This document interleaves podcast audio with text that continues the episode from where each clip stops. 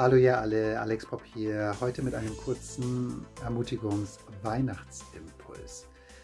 In Jesaja heißt es, wie lieblich sind auf den Bergen die Füße des Freudenboten, der Frieden verkündigt, der gute Botschaft bringt, der das Heil verkündigt, der zu Zion sagt, dein Gott herrscht als König. Wie nötig haben wir doch in dieser Zeit so einen Freudenboten, einen Botschafter, Nachrichten, die etwas sehr Schönes, etwas, was Freude auslöst, verkündigen. Das erleben wir viel zu selten, gerade in dieser, in dieser heutigen Zeit.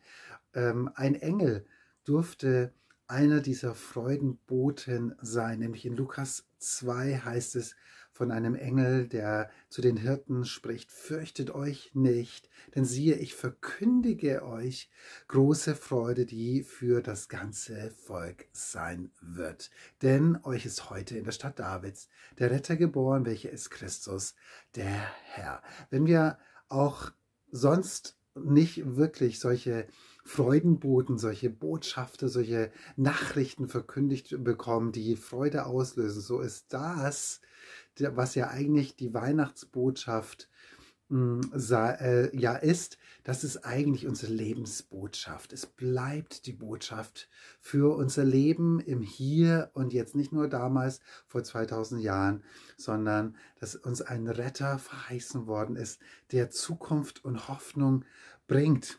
Und seht mal, deswegen ist, geht es nicht nur um die Person Jesus, die damals vor 2000 Jahren gelebt hat und an die wir uns zurückerinnern, äh, sondern es geht darum, dass wir an Jesus glauben, ja, dadurch werden wir gerettet, aber das, es geht auch für uns vor allen Dingen darum, dass wir wie Jesus glauben. Und äh, so wie Jesus geglaubt hat, war er voller Hoffnung, war er voller Zuversicht. Und das ist Vorbild für uns in unserem Leben. Im Römerbrief heißt es, der Gott der Hoffnung aber erfülle euch mit aller Freude und allem Frieden im Glauben, damit ihr überreich seid in der Hoffnung durch die Kraft des Heiligen Geistes. Und es ist was Wunderbares, auch wenn es in unserer Zeit vielleicht anscheinend wenig zu hoffen gibt und man eher das Gegenteil, ähm, man guckt auf eine Ungewissheit, auf eine Zukunft, wo wir nicht wissen, wohin sie führt. So ist so gibt es hier jemand, der über allem steht. Und dieser Gott, der trieft förmlich vor Hoffnung. Und das ist etwas, was er uns, das, was er an dich und an mich weitergeben möchte, sodass wir genauso auch überreich werden durch diese, durch diese Freudenbotschaft, dass Jesus in die Welt gekommen ist. Und das ist so fantastisch. Und ich möchte uns herausfordern in dieser Zeit von Weihnachten und um die Feiertage herum, dass wir uns immer wieder, dass wir Revue passieren lassen, dass wir kurz innehalten und uns fragen, wo habe ich keine Hoffnung? Jeden Bereich, wo wir, wofür wir keine Hoffnung haben, steht letztendlich äh, unter einer Lüge.